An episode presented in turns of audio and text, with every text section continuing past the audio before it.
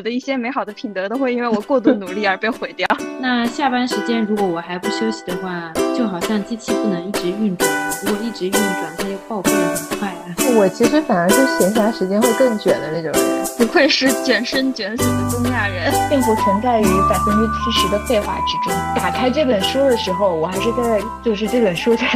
安排我的休息时间。这期时事热点，剖解性别迷思，欢迎回到漂浮绿洲。我是十七，一个国际政治经济学领域的探索者。我是小叶，目前正畅游在心理学的汪洋大海里。我是小新，研究方向是政治社会学和性别社会学。今天我们也邀请到了一位嘉宾幺八七，来和大家打个招呼吧。Hello，大家好，我是幺八七，一个比较崇拜古希腊毕达哥拉斯学派的哲学系硕士生。哦，已经毕业了。嗯，今天之所以邀请幺八七呢，是因为我们都觉得他是一个非常有生活情趣的人。从刚才的自我介绍中，大家也可以感受出来，他可以把工作和生活区分得很清楚，而且在生活中可以享受自己的休闲时间。所以我们今天想和大家聊一聊是怎么样去安排自己的休息时间的。想聊这个主题，是因为我曾有过这样的经历：忙碌了一天，七八点钟下班回到家，点个外卖，刷刷手机，等吃完饭的时候就已经接近九点，甚至有时候要九点半到十点了。我想着吃完饭放松一下吧，不知不觉就到了睡觉的时间了。我有一天在思考的时候说，我明明有四到五个小时的休息时间，却仿佛是完全没有属于自己的，也没有得到放松。第二天早上起来也很疲惫。我想这也是现在大部分打工人的常态。我们渴望休息，但又疲于时光的消磨。所以今天来和大家聊聊怎么安排自己的闲暇，以及怎么获得真正的休息。近些年有一个新兴的概念叫 gap day 和 gap week。我最开始看到它的时候，我会觉得有点奇怪，因为我觉得只有就是年或者是更长时间才能叫一个 gap，一天啊或者是一周的这么一个小的休息，我感觉它都不能算是一个假期。但是呢，gap day 和 gap week 这种说法就广为流行了。你们会用这样的说法吗？我感觉这是打工人。对九九六的一种反讽，就是在于说工作挤压了过多的生活时间，以至于哪怕完全没有任务的休息一天都成为一种奢侈，所以才出现 gap day 这种东西。你觉得这个 gap 是指在两段不间歇的工作中的一个小小的喘息吗？对，我觉得是这样的。这个 应该让我们在场唯一的打工人 幺八七来 发表一下他的感想吧。其实上班之后你会发现。首先呢，工作的时间绝对不是只限于你从上班那一刻打卡，以及到下班这一刻打卡，绝对不是这样。其实任何工作，你的私人时间和工作时间都很难分开，因为在上班打卡之前，你是要把你花在路上的这个通勤时间算进来的。说我知道我们公司的一些人，他们要从很远的地方开车到公司来上班，路程就要花一个多小时时间。那你算一下，他下班回去还要一个多小时时间。除了这个通勤时间之外，你还要思考，就是老板他交给你的一些任务。其实你在那个工作时间内，你并不能保证每一个小时、每一分钟都专注于你的工作，因为人不是机器。给你设定一个时间，你就能完成所有任务。你是需要喘息的，也是需要思考的。那这些喘息和思考的时间。上班时间内肯定是会有，那么相应的，你的下班时间就也会在继续思考工作上还没有完成以及要完成的东西，所以工作和时间彻底分开，我觉得至少在现在的职场的环境，或者如果你真的是一个负责的职场人，是很难做到分开的。你会使用 gap day 这种说法吗？不会啊，gap 这个词用的时候，就是当我不工作了，比如说我要辞掉这一份工作，休息几个月，再进行下一份工作，我会把这个时间叫做 gap。如果是平时周末休息的话，我只会觉得哦，周末来了。那你刚才说的这种通勤时间，你们觉得通勤时间到底是属于自己的时间呢，还是属于工作的一部分？我基本上都是有四十分钟的通勤时间。一般会干一些自己的事情，但与此同时，我又觉得这段通勤时间占用了我的休息，我会把它归为工作的一部分。但与此同时，我也会比如说听听歌啊，或者是看看书啊，做我就是在休息时间应该干的事情。这个取决于你的通勤时间是怎怎么样子的一个状态吧。比如说，如果你是在很拥挤的地铁上。那我觉得它的这个质量就是很低的，实际上你时时刻刻都要留意着外界的情况，然后也很难高效的利用这个时间吧。嗯，开车就更不用说了，不能分心。呃，其实开车一个多小时都蛮累的，我觉得。通勤如果说超过来回超过一个半小时的话，我觉得它是很消耗人的。就每天光通勤到公司的时候，人就已经开始累了。在工作的情况下的周末一般会怎么样安排自己的闲暇时间？我是有一些给自己的一些放松的常规性的活动，比如说每周我一定会找一个时间看一部我喜欢看的电影。我也会看我具体的行程安排，比如说我有完整一天的休息时间，我可能就会考虑做一个比较远的外出。比如说我现在是在闵行这边嘛，如果我有完整一天休息的时间，我可能就会去市区去休闲。那小叶，你你现在你觉得读硕士会存在 gap day 或者 gap week 这种情况吗？我觉得会，呃，会会有吧，因为因为你知道，就是 学习这个时候，它有时候它的边界就是它它其实是不像上班那样有硬性规定的，比如说你八点上班，你五点下班。它不是这样的，它很多时候就是看你自己怎么安排。那如果学习任务很重的时候，其实你会感觉你每天从一睁眼开始，然后到，呃，终于能够 闭上眼睛休息，其实你一直是在处在一个，呃，学习或者工作的一个状态当中的，你就会觉得很窒息。有一段时间，我觉得忙到每天睡觉都是在六个小时以下。连刷 B 站的时间都没有，就是最忙那段时间是这样子的。然后就是会觉得一周我一定要有有一天的时间，我要空出来，然后去干点别的事情，不然我就要窒息了。其实虽然现在总体上的这种工作文化都是过于压榨私人时间，但是也有一些职业，它会更加的让工作和生活的界限无法区分。我觉得像做学术，它就是一种。就虽然看似大学老师有暑假，但实际上暑假都是在写论文和开会中度过。然后还有像医生也是，就是看似有上下班，实际上经常是一个电话要做一台手术，就是可能要凌晨两三点就马上出门去做手术。感觉在这种情况下，嗯，可能 gap day 或者 gap week。就比较容易出现。我这里想插一句哦，因为我之前也过过学术生活，然后现在又过职场生活。其实你让我再选择的话，我可能还是会选择过职场生活，因为就像小叶讲的，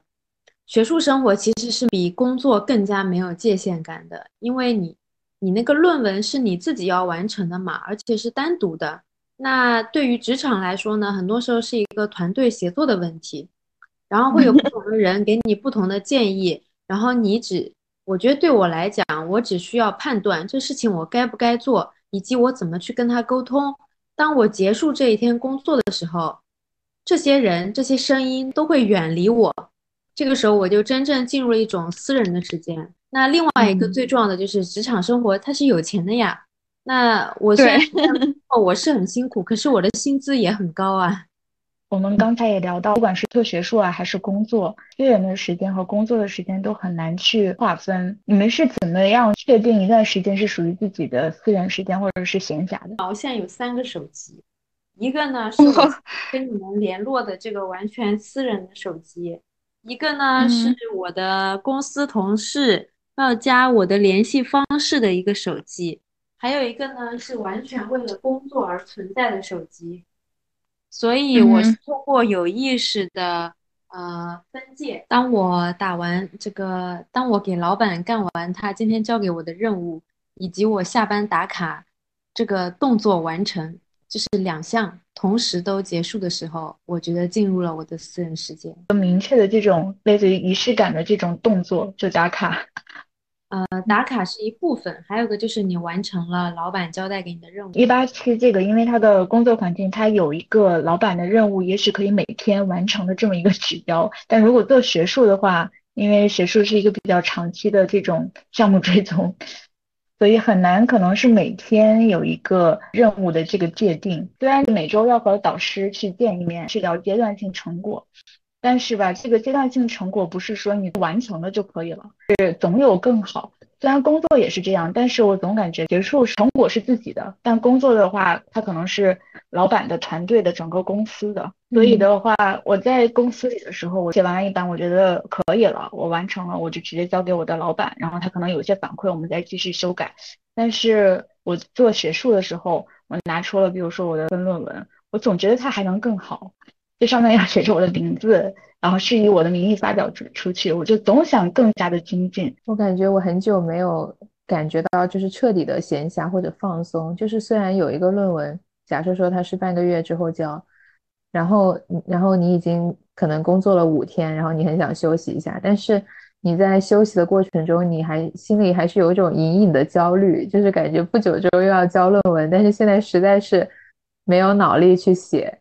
就我感觉是做学学术是一种慢性焦虑的这样一个过程，嗯，因为他的反馈很少，嗯，就不像工作的时候，你完成一个指标，然后你就得到了一个反馈嘛，哦，那我完成了。学术的话，我感觉是它每一个 project 都是一个很长期的。其实我也有同样的感觉，就是。你非要说的话，你也可以说每一分每一秒都是我的私人时间，我都可以自由安排。但这个时间也都可以拿来就是做学术。我觉得其实是很难有一个真正的完全放松的，说你今天开始，你你在某一天，你完全不需要想你要完成什么样的学习任务，嗯，然后你可以完完全全的去放松自己。但但我之前就是有一段时间，呃，压力很。压力真的还挺大的时候，我是这样的，就是我一周会留出一天的时间来，我允许我自己是可以不用去学习的，嗯，然后就在这一天，我一般会安排一些出行，或者就是就去逛逛那个 shopping mall 这些，然后就呃去做一下大采购啊，这种就放松一下。我也曾经有过，就是忙到脚不沾地。就除了睡眠时间，其他时候都在工作。然后那个时候的话，我为了调整一下自己的心态，有时候还是会，比如说听一首歌呀，或者是和朋友一起出去吃个饭啊。就这种碎片化的时间，你们觉得算是自己的休息时间或者是闲暇吗？我觉得那都不能算闲暇，那叫喘息。是的，就是你终于觉得我都快要喘不过气来了，然后我一定要停下来休息一下。我会有，比如说我在图书馆，然后干，然后干了可能三四个小时，我觉得我要喘不过气来了，然后我就会把电脑关上，然后跑到到院子里面去晒会儿太阳，或者对着那个花园发一会儿呆这样子，或者吃点东西之类的，就是有有一种把自己的这种喘息感调理回来的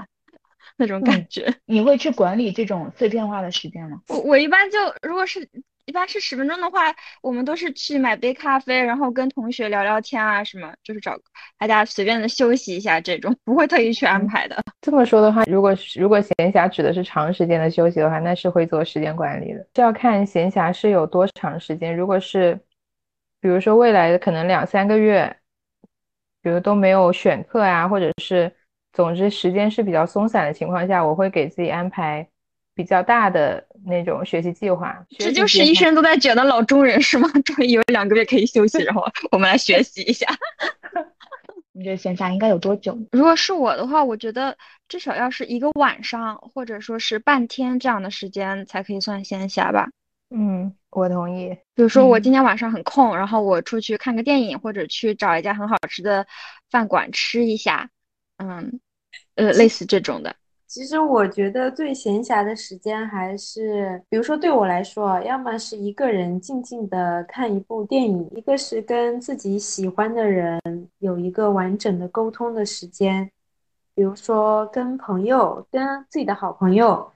很安静的沟通，或者是呃，就跟我男朋友很安静的沟通，这都很好的缓解了我的压力。闲暇不代表就是说一定要是。世呃世俗意义上理解的，我有一个很空的时间，我随便做点什么。其实你会发现，呃，当你有很空的时间，随便去做什么时候，很多时候你也会发现，它会变成很无聊，或者是你不知道该干什么，或者就是啊选择太多了，你没有办法做一个呃很好的哪一个更好，哪一个让你更舒服。嗯嗯，小新呢？我现在觉得参加读书会和做播客就属于一种闲暇了。听社会科学相关的播客和读相关的书，就是挺放松的一种方式。但是如果是和手头在写的论文直接相关的那些文献，就感觉像是在工作，激发焦虑。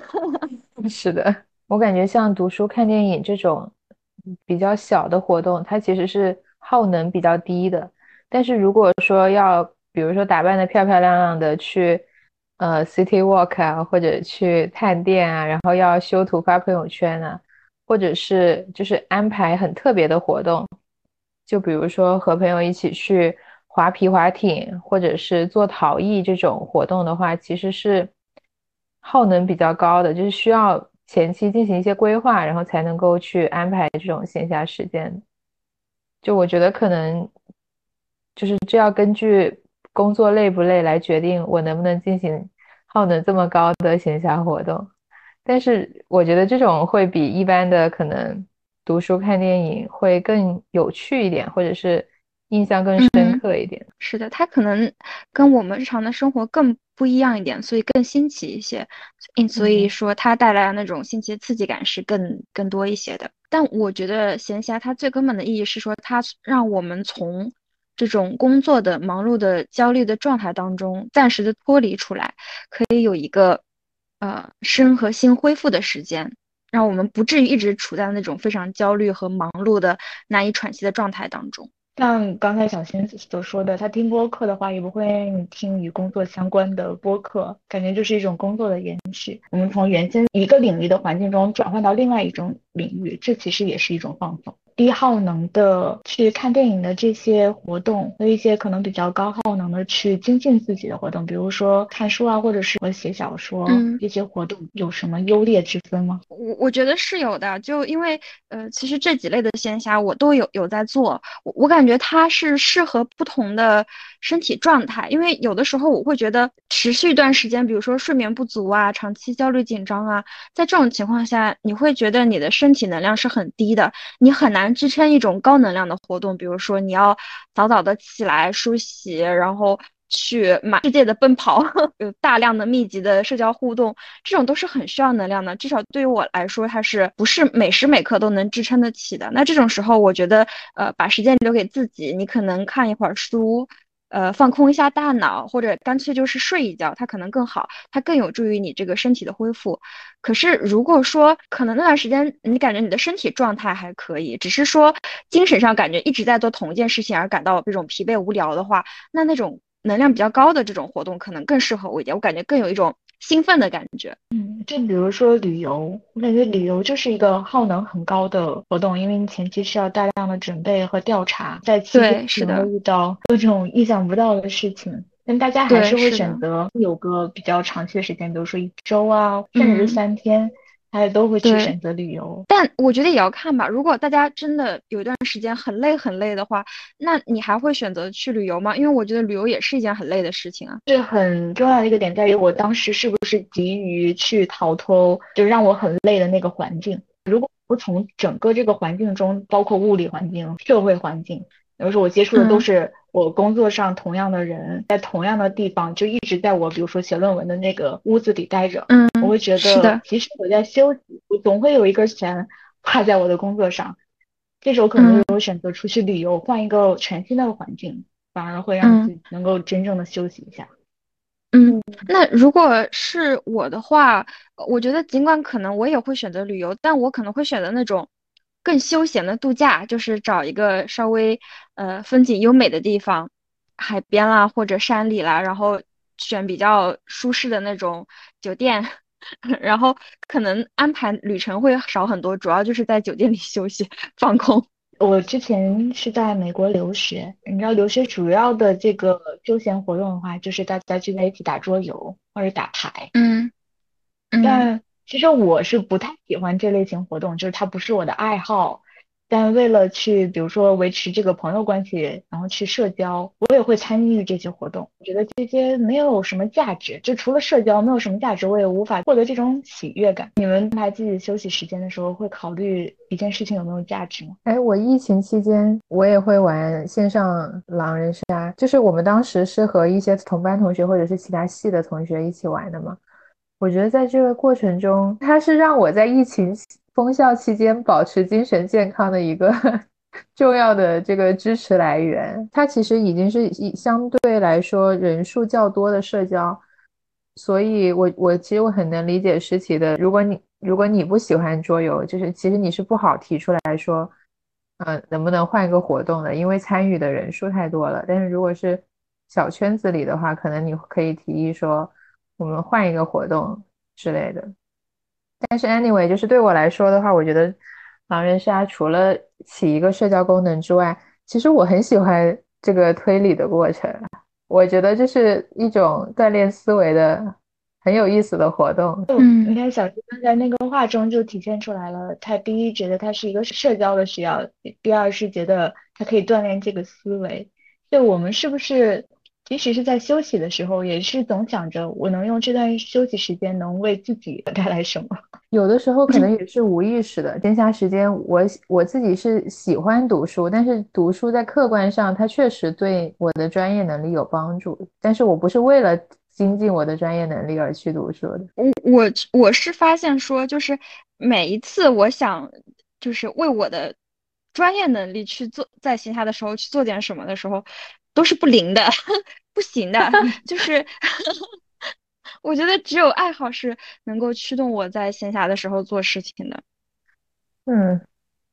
那比如说我呃一直想就是让我的编程能力更高一筹嘛，然后我就收集了很多什么什么什么 Python 啊、R 啊、Coding 什么 Training 这种。各种各样的课程，然后我就把它放到我的收藏夹里。那我有空的时候再去看，但是我都没有在看。只有我在学校上课，因为我现在在上那个 R Programming 嘛，所以就嗯，就是就能够按部就班的做下来。其实我并不讨厌 R，其实甚至我觉得 R 还挺有趣的。我其实还挺能够从编程当中获得乐趣的，就写作业还写的挺开心的那一种。但我还是没有办法 在我闲暇的时候 去狠狠的学习这个编程。嗯，这可能是我自己的特点吧。可能也有的人就是可以在闲暇的时候狠狠的学习。我其实反而是闲暇时间会更卷的那种人。就是我是，比如说，可能我在几个月内，或者是反正就是生活的很长一段时间，我会有一个大概的一个目标。然后不管我是在工作时间还是在闲暇时间，我都会做和这个目标有关的事情。但只是如果是工作时间，我可能会做写论文，然后它是特别贴近。一个科研目标的，然后但是闲暇时间我就会听，就是广义上相关的播客，或者是做一些学校的信息收集的工作。这种就是它其实会围绕着这个目标来进行，只是闲暇的时候那个用脑的那个密度没那么大。那一八七呢？在休息的时间，我就想随心所欲。但是呢，这个随心所欲它也是有一个尺度的，需要的明确意识到你休息的这段时间，可能的让自己远离这种工作的干扰。也，你有没有想过，就是你如果在休息时间，然后看了这些课程，学会了编程，它会对你的就是工作呀、生活都很有助益。我我觉得是这样，因为我是一个比较善于自我接纳的人。嗯，你也可以 说我是一个善于摆烂的人。就是我觉得我没有做到，就是说，呃，不是说能力上做不到，而是说自我管理的能力上是做不到的。就是那个时候的我，大概是需要这样一段时间去彻底的休息或者彻底的摆烂。就是如果再做，我的整个 那句话怎么说来？呃，我的整个人，我的一些美好的品德都会因为我过度努力而被毁掉。所以说，为了保存我的身心健康，我在闲暇的时候适度的摆摆烂。是出于一种自我保全的目的。我也觉得，就是要有一段完全就是不去想我这段时间是不是用好了，或者是呃是不是和别人比的话我哪里不足，所以我要赶紧去就是精进自己。没有这种想法，然后的彻底的休息，才能够对下一阶段的学习和工作带来帮助。小新呢？嗯，我感觉闲暇时间就是你做的一些专业相关的事情，其实不是直接提升你的表现，而是给你一种就是 general sense，就是相当于是让你培育对于专业的兴趣，或者对于任何你感兴趣的东西的兴趣。就是我觉得我有时候会选择，即使在休息时间，也就是做一些工作上的事情，纯粹就跟小时候就放暑假的时候，我一定要写点作业，要不然我觉得。我开学之后，我不交作业就会被老师骂，就会有一些后果。我觉得我如果就是完全的就不去做任何工作相关，或者是没有把自己的弦稍微绷一下的那样子的话，我接下来就会进入这种适应综合症。你如果有个周末我休息了两天，然后完全没有进行我的学术，再到周一的时候，我就很难去恢复之前的那种状态，然后可能对一些东西接纳的也比较慢。嗯。嗯，我我觉得是，如果说放一个，嗯，如果说放一个寒假或者一个暑假，然后完全垮下来的话，确实我觉得很难一下子进入状态，它一定会有一个过程，要慢慢的把这个状态拉回来。但我觉得两天罪不至此 啊。对呀，你知道我从我上一份工作结束，其实是在七月份，然后我现在这一份工作，我是从国庆之后开始的，中间就相当于休息了三个月嘛，三个月其实蛮久的。这个就是我一开始说的那个 gap 的感觉。那这三个月其实我也没怎么闲着，比如说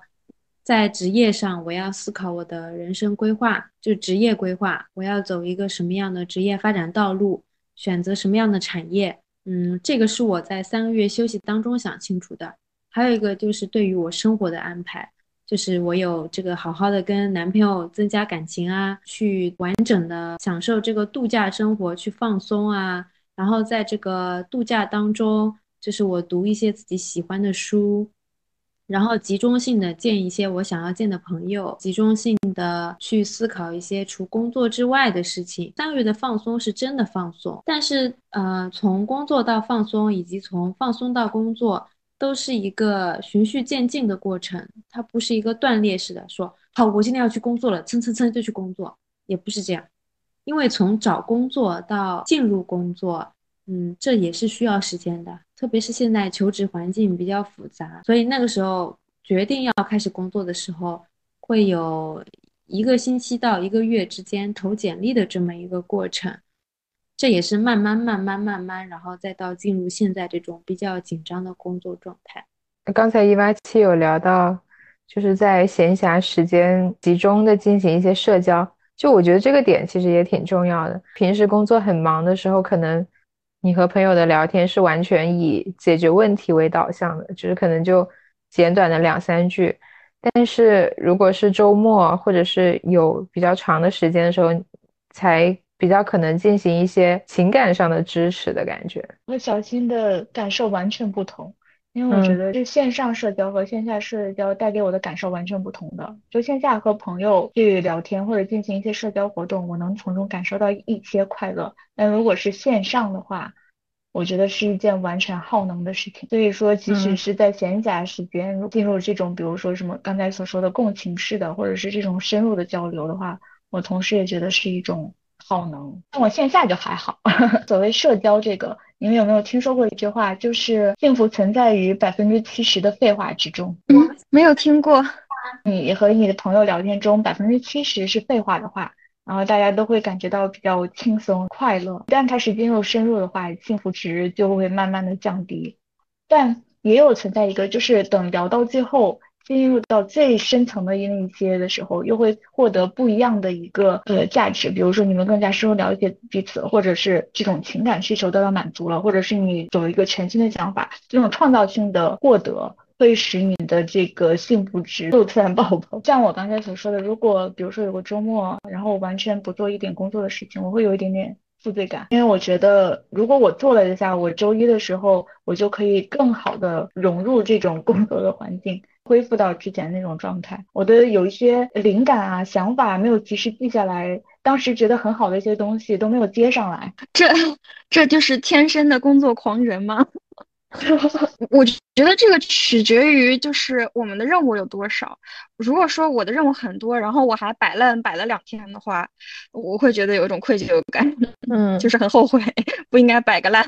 但如如果说那周就本来就比较休闲，任务比较少的话，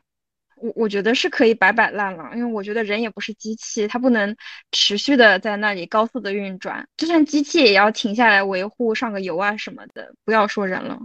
就是不想对自己那么苛刻。我很害怕的是，一旦放松了自己这么一段时间，我可能就会想要更多的休息。我觉得这是懒惰，就是人类的弱点，人类的共性。如果不是稍微拉回一点的话，我的闲暇时间就会被我拖得越来越长。我可能就想休休息越来越久，即使是周一了，我也很难从休息的那种状态中恢复过来。嗯，所以你们完全没有休息的负罪感吗？这个取决于我，就是认为自己应不应该 休息。如果说，比如说我之前做了计划，然后我认为我自己应该在。比如说周末的时候做个什么任务，比如说我应该在这个周末的时候读几篇论文，然后稍微写一个小综述这样子，然后我没有做，那我可能会有点负罪感。但如果说我本来就规划了说这个礼拜任务是松的，我可以，那我就休息就休息了，完全不会有任何的负罪感。小新呢？就只有在休息时间过长，以至于影响到项目进程的时候，我才会有负罪感，其他时候都不会。就比如说期末考试期间休息一天都是致命的 是确实，平时就还好。我的这种负罪感其实是以前这种学生时代的历史遗留，因为考试导致的。所谓的努力和结果。到底是多少努力才能够得到一个好的结果？那时候总觉得，哦，如果我稍微不努力一下，别人可能就超过我了，我可能就没有一个很好的成绩，所以一直在努力。可能就是因为这样子的想法，然后在学生时代被固定了，然后一直 留在我的脑海里。不愧是卷生卷死的东亚人。嗯，刚小新提到，如果是休息时间过长，影响到项目进度了，您觉得一般多久会觉得它过长呢？这就是跟。刚刚是就像刚刚所说的，是是看要看是不是在期末考试期间，或者是就 DDL 很紧的时候，所以它是比较弹性的吧。但一般来说，我觉得可能超过三天就不行了。想问问咱们的幺八七，因为工作的人呢，就是在上班时间其实是，特别是我们公司对效率要求很高。其实，在上班的时间完全没有时间 休息的，可能坐在那个位置上，随时随地都会有人过来要跟你讲话，问一个什么事情，然后你的老板也会随时叫你，然后你自己也要去梳理很多今天的工作内容。那下班时间如果我还不休息的话，就好像机器不能一直运转啊，如果一直运转，它就报废的很快啊。虽然说搞学术很辛苦，可是其实学术的那个辛苦你自己是可以掌握的。你是不会被，比如好像说你坐在图书馆是不可能有人一直过来跟你讲话打扰你，对吧？你可以非常安心的干完你那段时间规划好的事情。但是工作不一样，哎，我这边在写个东西，突然有个人要来问我一个事情，而且他们每个人因为对效率要求很高嘛，每个人都很着急。他可能有的时候打字觉得跟你说很麻烦，他刚发完这个文字消息，你刚要回复，他那边语音马上过来了。虽然都在同一个公司，但是大家有的时候办公室那个距离之间都懒得走，因为那个对工作的高效要求太高了。所以这个这个状态下，如果你不能好好休息的话，那是真的很容易很早就废了。我是明显感觉到，以前在学校写论文的时候，其实你可以慢慢的，甚至你有一个散步思考的时间，甚至你也可以去买杯奶茶，对吧？那个时间是很自由的，你可以自己去安排很多。但是，一旦上班之后，你的时间不是自由的，你很多事情都会被排满。那你们在彻底的去享受放松的时候，会有意控制自己不要放松过度吗？其实我们日常生活中的有一些闲暇活动，它是具有成瘾性的，就像刷抖音啊、刷小红书啊，就是你可能不知不觉你已经花了两三个小时在上面。然后包括说像打游戏也是一样的，因为它那个算法。就是设置让你就是层层升级，或者是那个推送，就是推送你感兴趣的内容，所以你就会一直刷下去，然后浪费很多时间。就反正我当时一开始就是打文明六的时候，因为它也是其实是一个和国政挺相关的游戏，就是不同的国家之间发展，然后可以互相征战的这种游戏。然后我第一次接触到这个游戏的时候。因为它一盘打下来就要三四个小时，然后我第一次玩的时候就一直从晚上可能差不多八点左右，一直打到了第二天凌晨六点，就是中间没合过眼。后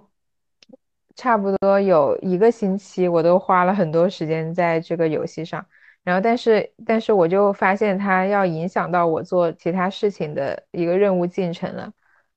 然后，我觉得这种这种就是上瘾性的闲暇活动是很需要警惕的吧。所以，每当遇到这种近似于上瘾的行为，我就会强行断舍离，就是我会强行把游戏删掉，然后把这个 iPad 放到一个。柜子里之类的，我不知道是不是每个人都有这样子的情况啊？我也有可能不是游戏，就比如我小时候的话，如果新看了一本童话故事，看了几页之后，我觉得这个故事特别好看，我可以从早上七点一直看到第二天的早上七点，精力好惊人呐！就恨不得一直看，而且看的时候就会很忘我，也忘记周遭，甚至天黑了也不开灯。直到看不清字，然后才把灯打开那种。我觉得在这种情况下，我选择在休息时间看了这本书，但是打开这本书之后，一切都不受我控制了。嗯，我也是这样的。嗯，打开这本书的时候，我还是在安排我的休息时间的。打开了之后呢，就是这本书在安排我的休息时间了。是的。确实是，确实是。我我也是这样子，就是，呃，我我小时候也是很喜欢看书啊，看动画片啊什么的，但我我一旦开始看了之后，我就觉得我一定要把它看完，而且我的看完的方式很离谱，比如说我可能一开始准备说我先休息一个钟头吧，然后到一个钟头的时候，我想那我再多看半个小时吧，我说半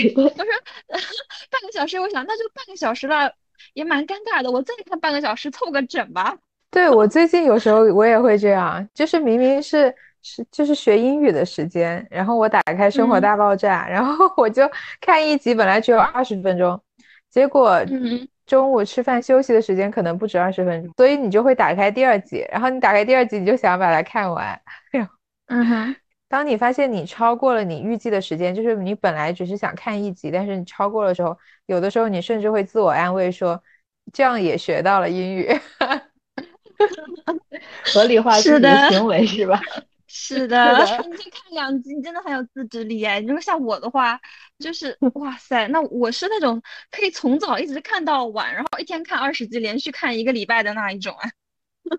但是其实我觉得不同的上瘾性的活动，我觉得会给我感觉有的会更健康一点，有的会。更有毒一点的感觉。其实我觉得读书上瘾会比游戏上瘾更健康，然后也会比那种社交媒体上瘾更健康。就因为我觉得读书的这个过程，你还是在提升你的理解能力和专注能力的。我觉得这是一件其实是一件好的事情，是可以转化的。但是游戏和社交媒体，它其实你刷这个过程。是在分散你的注意力，是在影响你的一些思维能力的。我觉得还是不太一样。这个就是选择不同的休息活动带来的副作用了。就像我也有经常像小叶所说的，我本来就是安排了哦五分钟干个什么，或者我有半个小时我就看一集剧，然后超过了半个小时，我可能就想哦那我再看十分钟，超过十分钟我就想我再凑个整，我一个小时之后我就去 继续工作。对。你们觉得就是为什么会产生这种现象啊？一个是人的惰性，还有一个就是它剧情之间是有联系的，你情不自禁想知道后面发生了什么。对啊，就是他们都是在结尾的时候留了一个悬念，然后你就想后面发生了什么。从某种程度上来说，这也是专注力的一种表现。因因为专注，所以想要全部都看完，是吗？对。就是我觉得我个人的一大问题就是我的好奇心太强烈。对我也是，就是你其实你开始看剧的时候，你就已经全身心的沉浸在那个场景里面，然后你就想一直继续下去。但是换而言之，就是当你沉浸进学习里面的时候，你也会一直工作下去，你而不会说，呃，我这个工作二十五分钟，我一定要休息五分钟。就所以番茄工作法对我来说一点用都没有。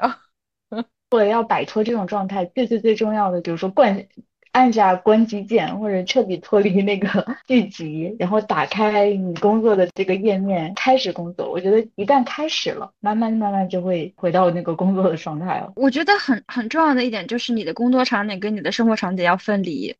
就是我会发现，如果说我待在我的家里，我无论如何也不能沉浸到工作中去，我一定会变成一个废人。我也 所以说，对，所以说如果我要学习的话，我一定要去图书馆，哪怕我图书馆可能我要骑车啊，或者要走路啊，要通勤一段时间，但我还是一定要去图书馆。嗯，这样我才可以从那种生活的休闲的状态里面脱离出来，然后呃一下子就进进入工作的状态当中去。哎，诗琪，你也会就是在家里和在图书馆的工作时长会显著不同吗？我不会，就是我不是很挑场景的一个原因是，我经常会给自己树凭空的捏造一个紧迫感。就你们有没有发现，如果是你明天就是 DDL 的话，你无论在哪里工作，你的效率都是很高的。但是我的大脑无法被假的 DDL 欺骗。对我大脑也无法被假的 DDL 欺骗。我会去心理暗示自己，我会说，比如说我的真正 DDL 是在周四，然后我希望在周一完成这个事情。比如说我要交一篇论论文，啊，你周一如果不写完这个初稿的话，你周二就没有办法和同学和老师讨论。然后你如果没有办法周二和他们讨论的话，你周三也不能继续的修改。周四的话，你交上去的就是一篇比所有人都差的论文。以这种恐吓的方式逼迫我，必须要在周一完成一个任务。嗯。嗯，所以我就不会说就一定要划分一个场景，我就觉得如果我就是能够成功催眠自己，周一就是 DDL，我必须要做的话，那在家里、在图书馆或者其他的工作环境，对我来说就没有太大的差别。嗯，这倒也是个办法。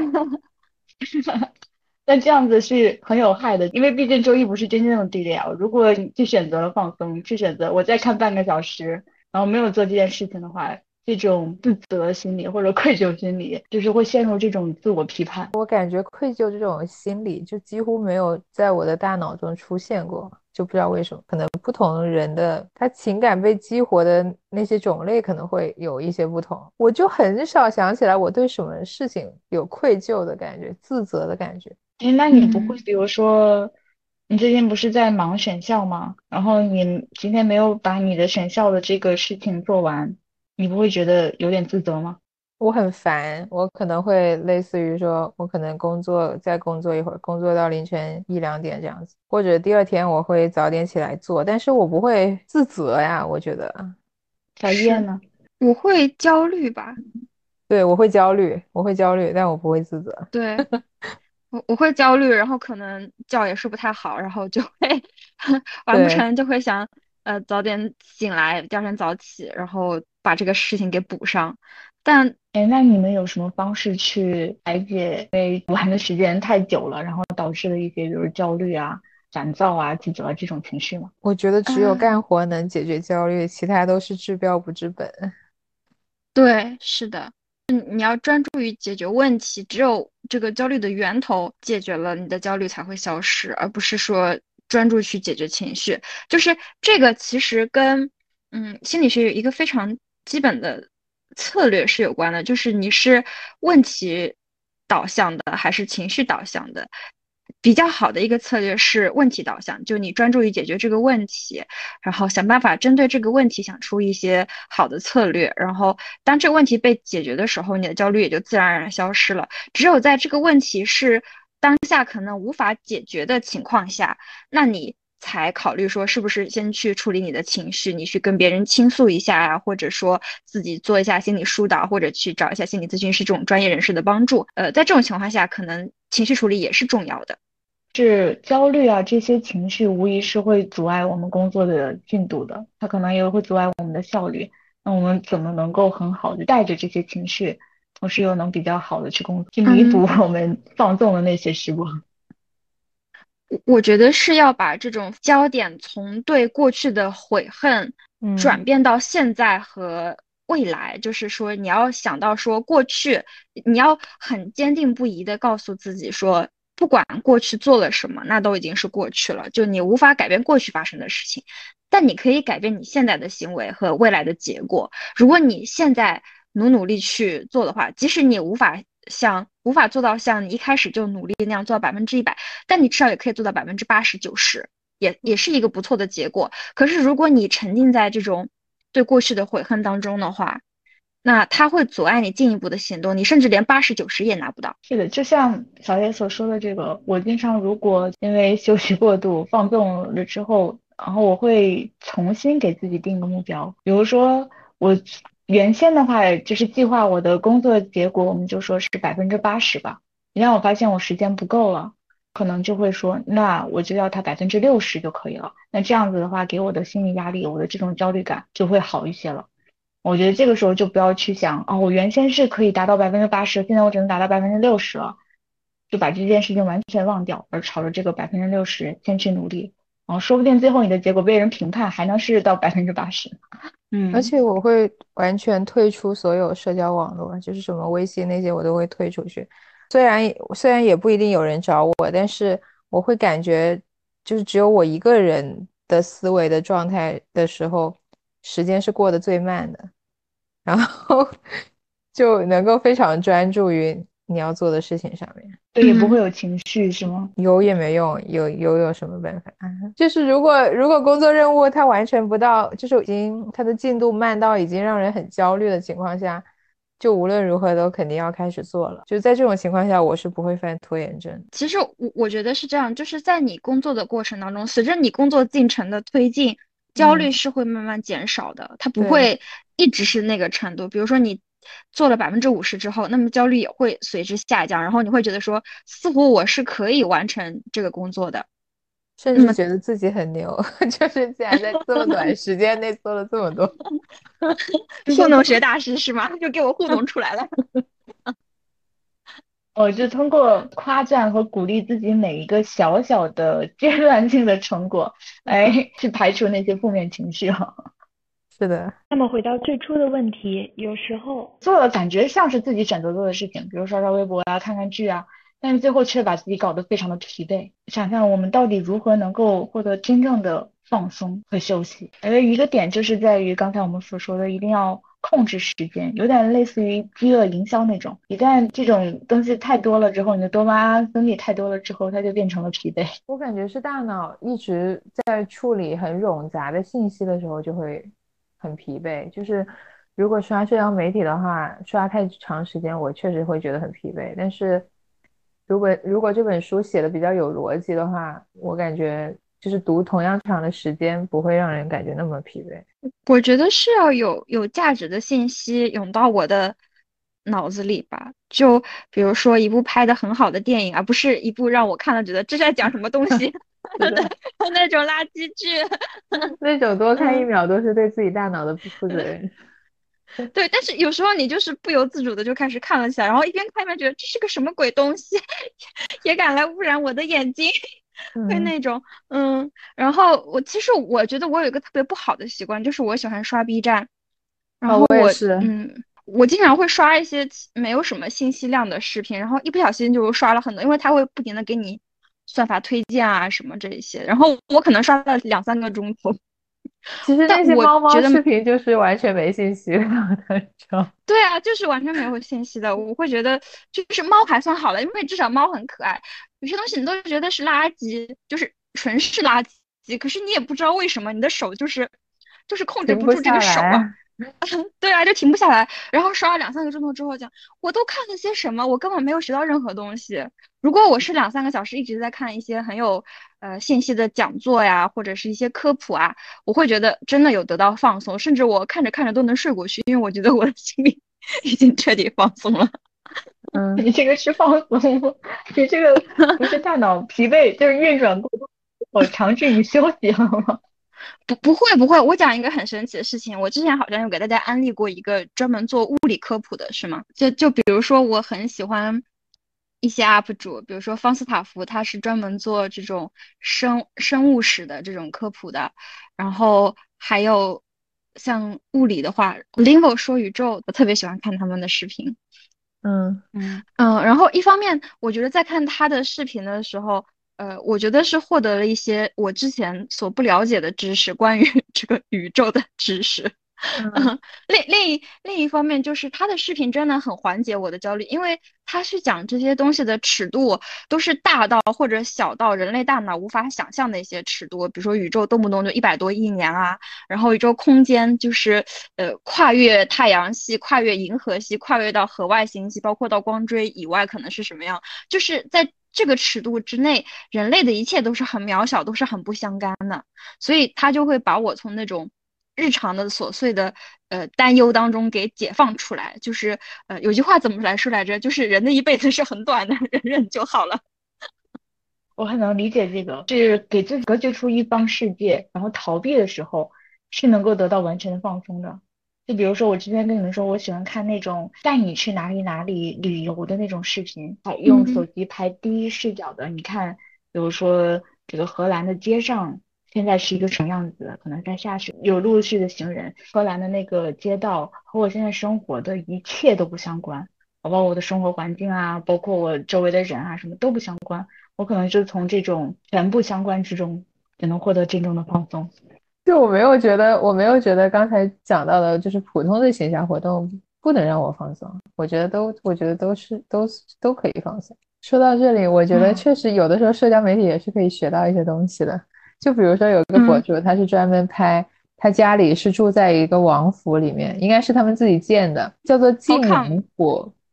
然后里面还有巨大的庭院，然后看到他们我就知道人和人的差距是多么的大。我还想分享一个点，像我们刚才所说的，就是看这些。包括宇宙啊、生物啊，或者是这种见王府的这种视频，都是完全和我们的生活不是很相关的嘛。最近发觉，简单重复的劳动也能给我带来一种真正的放松。比如说，我如果长时间的进行了，就是我去写论文这种脑力劳动，或者是。啊，不停的写代码，然后跑代码码的话，如果去做一些特别简单的编辑工作，比如说，嗯，和我的同学他在学中文，然后呢，他把他的作业发给我，问我能不能帮他校对一下，看一下有没有什么不合理的地方，我就一边等着我的代码跑出来，然后一边给他这个校对作业。我发现，在校对他的作业的时候，我可能大脑得到了休息吧，我有一种异常的放松感。其实我没有停下做事，不是说我们跳出去去看场电影或者刷社交媒体一个完全断绝的，但我就是得到了一种放松，而且我觉得这种放松效果比我比如说刷十分钟手机更好，因为我觉得这种简单的任务可以很好带给人一种成就感吧，就是它既不是在认知上造成你很大负担，但它又在情绪上给你提供了一些愉悦。对。所以可能就是在工作特别特别累，觉得啊，怎么这么多事情需要处理，这么多人需要社交的时候，做一件很小很小的，让自己感到就是有成就感的，或者是做一些简单重复的工作，我觉得可能能从这种简单重复中获得一些快乐和放松。